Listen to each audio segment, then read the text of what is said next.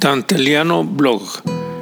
Este es un podcast que presenta una lectura del blog de Dante Liano.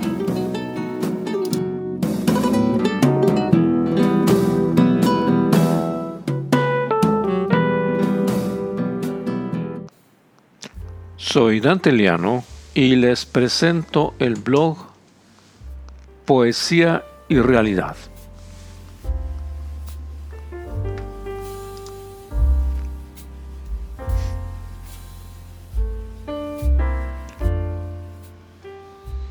No todos los abundantes admiradores de Antonio Machado han frecuentado uno de sus libros principales, Juan de Mairena, que recoge algunas de sus meditaciones y que no desmerece en el panorama del pensamiento filosófico español.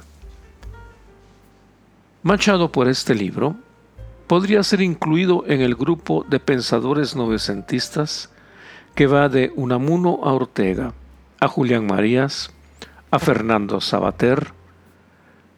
Como suele ocurrir con ese tipo de expresión hispana, Machado, más que un sistema filosófico, al uso de los teóricos alemanes, propone brillantes intuiciones, sentencias, aforismos y profundidades que, a decir verdad, ya aparecían a lo largo de su obra. Un epígrafe ideal a las consideraciones que, con la debida modestia, pienso compartir ahora, sería aquel verso. Se miente más de la cuenta por falta de fantasía. También la verdad se inventa. Relativismo muy bien expresado en otra copla memorable. El ojo que ves no es ojo porque tú lo veas, es ojo porque te ve. Tal desconfianza en una relación directa con la realidad no es nueva en la literatura de lengua española. Quizá la más conocida y repetida expresión de tal duda se encuentra en los recurrentes lamentos de Sigismundo en La vida es sueño. Consciente de que no hay quien no los conozca de memoria, me atrevo a repetirlos. Yo sueño que estoy aquí de estas prisiones cargado, y soñé que en otro estado más lisonjero me vi. ¿Qué es la vida? Un frenesí. ¿Qué es la vida? Una ilusión, una sombra, una ficción. Y el mayor bien es pequeño, que toda la vida es sueño, y los sueños, sueños son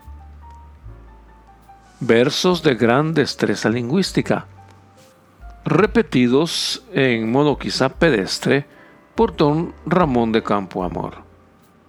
En este mundo traidor, nada es verdad ni mentira, todo depende del color del cristal con que se mira.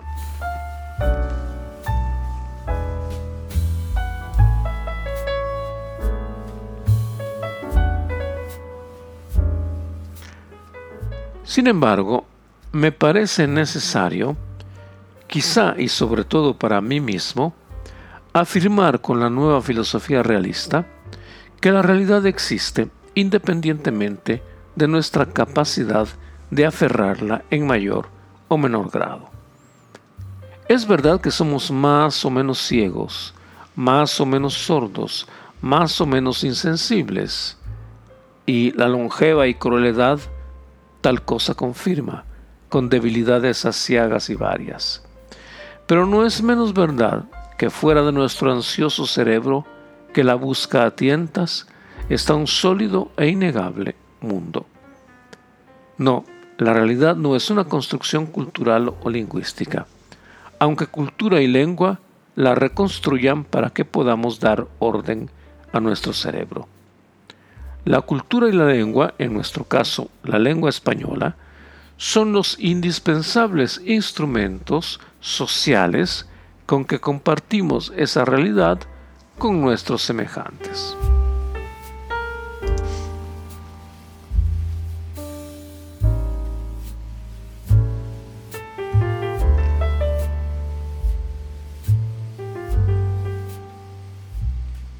La realidad existe y la agonía de los seres humanos es tratar de capturarla.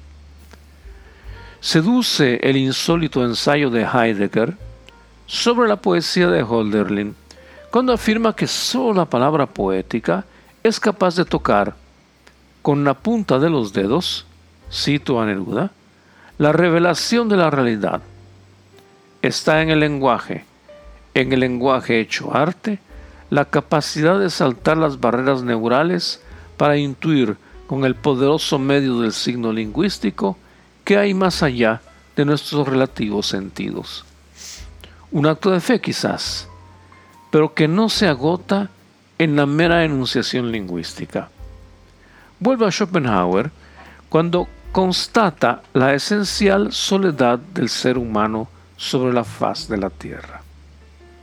Me enseña este filósofo rechazado por las universidades de su tiempo, que la salvación está en el ágape, en la caritas, en la solidaridad entre los seres humanos.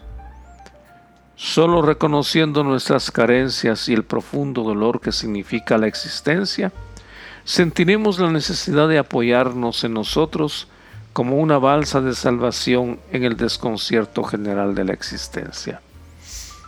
Y todo esto solo lo puedo expresar con el lenguaje, tabla salvadora a, la que nos aferramos para comunicar con nosotros. Es el lenguaje del doctor Rieu, el protagonista de La peste de Camus, o el de César Vallejo, cuando encuentra, como Hölderlin, las palabras exactas para soñar un futuro en donde se realizará una utopía que todavía perseguimos.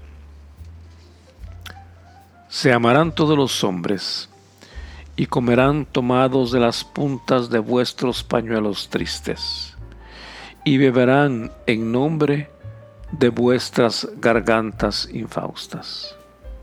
Descansarán andando al pie de esta carrera, sollozarán pensando en vuestras órbitas, venturosos serán, y al son de vuestro atroz retorno, florecido innato, ajustarán mañana sus quehaceres, sus figuras soñadas y cantadas.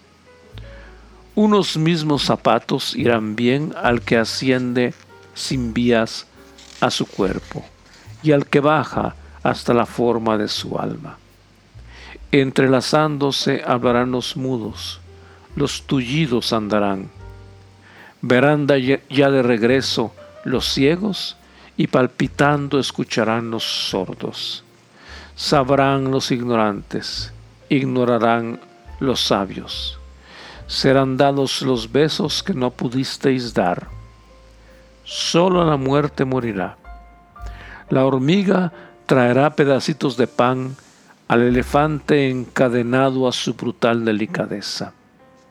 Volverán los niños abortados a nacer perfectos, espaciales y trabajarán todos los hombres, engendrarán todos los hombres, comprenderán todos los hombres.